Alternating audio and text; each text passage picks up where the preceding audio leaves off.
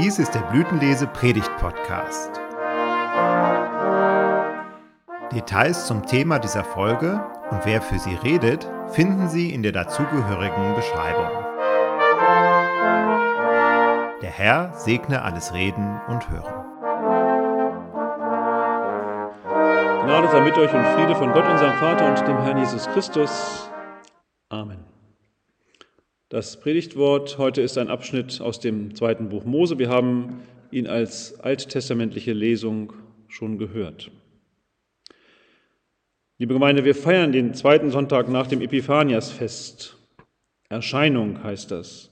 Und gemeint ist natürlich die Erscheinung der Herrlichkeit Gottes in Jesus Christus, die zum Beispiel die heiligen drei Könige nach dem Evangelium des Epiphaniastages in dem Kind Jesus erkennen und anbeten. Johannes fasst dieses Geschehen im Prolog seines Evangeliums in die unvergänglichen Worte, wir sahen seine Herrlichkeit, eine Herrlichkeit als des eingeborenen Sohnes vom Vater, voller Gnade und Wahrheit. Und wie sich diese Herrlichkeit dieses Gottessohnes Jesus ganz konkret zeigt, das hat uns das Evangelium von heute in der Geschichte von der Hochzeit zu Kana erzählt.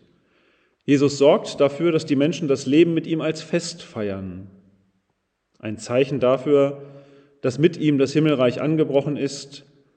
Ein Zeichen dafür, wie es sein wird für alle, die zu ihm gehören, endgültig dann im Himmel. In unserem Predigtwort aus dem zweiten Buch Mose steht scheinbar von all dem nichts. Natürlich nicht, denn zuerst einmal ist da vom Weg der Befreiung des Gottesvolkes Israel die Rede. Noch kein Wort von Jesus als Messias. Und in Bezug auf die Erscheinung der Herrlichkeit Gottes wird eher das Gegenteil behauptet. Lass mich deine Herrlichkeit sehen, bittet Mose, aber diese Bitte wird abgelehnt. Mein Angesicht kannst du nicht sehen. Vielmehr, Moses soll in eine Felsenhöhle gestellt werden, Gottes Hand soll ihm vor die Augen gehalten werden, damit er nichts sieht. Nur ein Nachsehen wird ihm gestattet. Du darfst hinter mir hersehen. Was Mose hier fragt, ist eine Grundfrage des Lebens auf unserem Lebensweg. Wer bist du, Gott, und wie geht es weiter? Noch einmal ist Mose den Berg hinaufgestiegen und fragt nach. Es geht ja nicht nur um ihn, sondern um die ganze Gruppe der Israeliten, mit denen er aus Ägypten geflohen war, mit denen er seit vielen Jahren durch die Wüste zieht. Denkbar harte Bedingungen, Hunger und Durst, Hitze und Kälte, auf dem Weg in das gelobte Land sind sie schon mehrfach im Kreis gelaufen. Seine Führungskompetenz hat man in Frage gestellt. Immer wieder dieses Murren hinter seinem Rücken, mal lauter, mal leiser, mal offene Rebellion, mal verstecktes Misstrauen. Eine schwierige Situation und das verheißene Land nicht in Sicht. Wie geht es weiter, Gott? Wer bist du? Ich möchte dich einmal sehen können. Vielleicht würden wir es anders formulieren, aber ähnliche Fragen treiben uns Menschen auch heute um. Welchen Sinn hat es, sich Tag für Tag auf den Weg zu machen, die vielen Umwege und Mühe in unserem Leben? Wie geht es weiter? Wie sieht die Zukunft aus? Hoffnungen und Wünsche, Erwartungen und Befürchtungen verdichten sich ja auch gerade am Anfang eines neuen Jahres. Was mag das Jahr uns bringen? Uns persönlich, unseren Familien und Freunden und auch der Welt, in der wir leben. Wird der Krieg in der Ukraine enden mit einem Sieg, wie es sich der ukrainische Präsident Zelensky wünscht? Und wenn ja, was wird dann sein?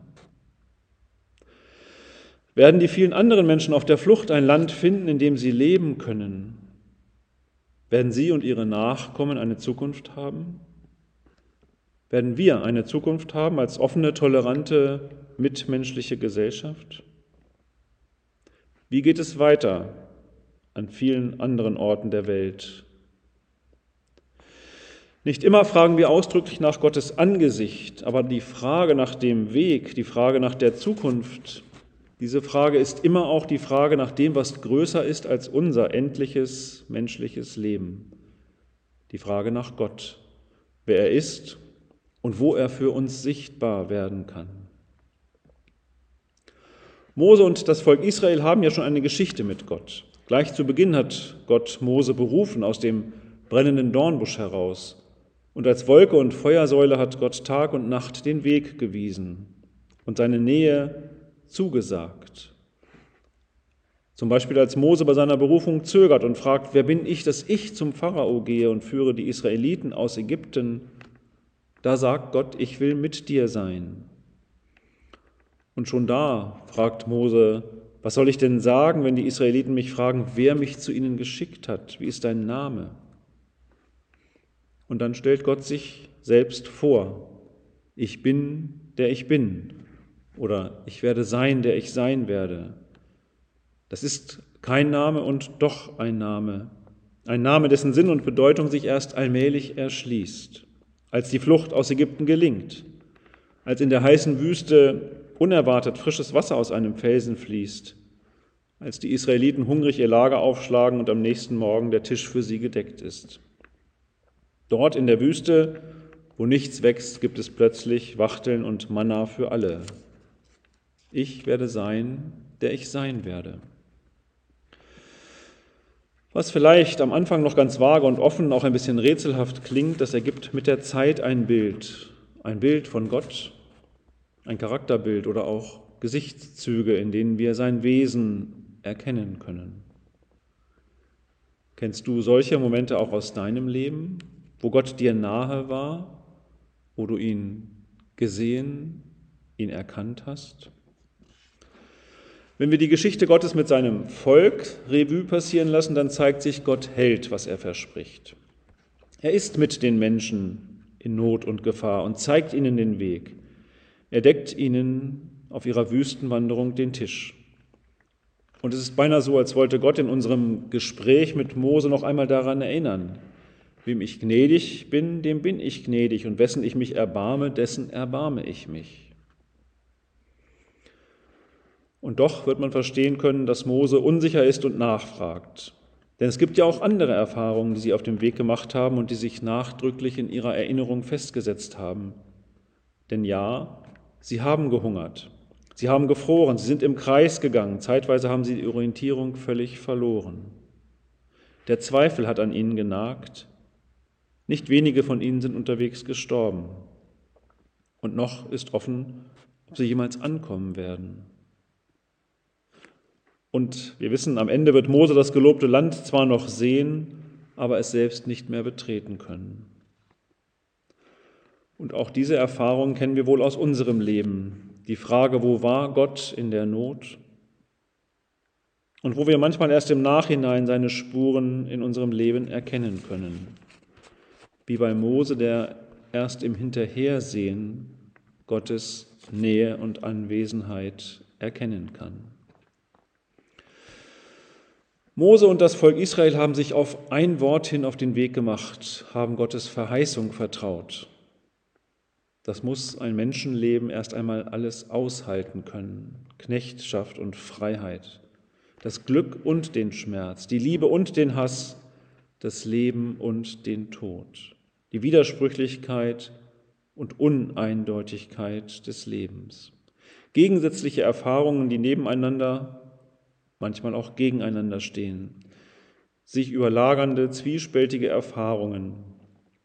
Wie sollte man da nicht fragen, wie Mose, so lass mich deinen Weg wissen, damit ich dich erkenne.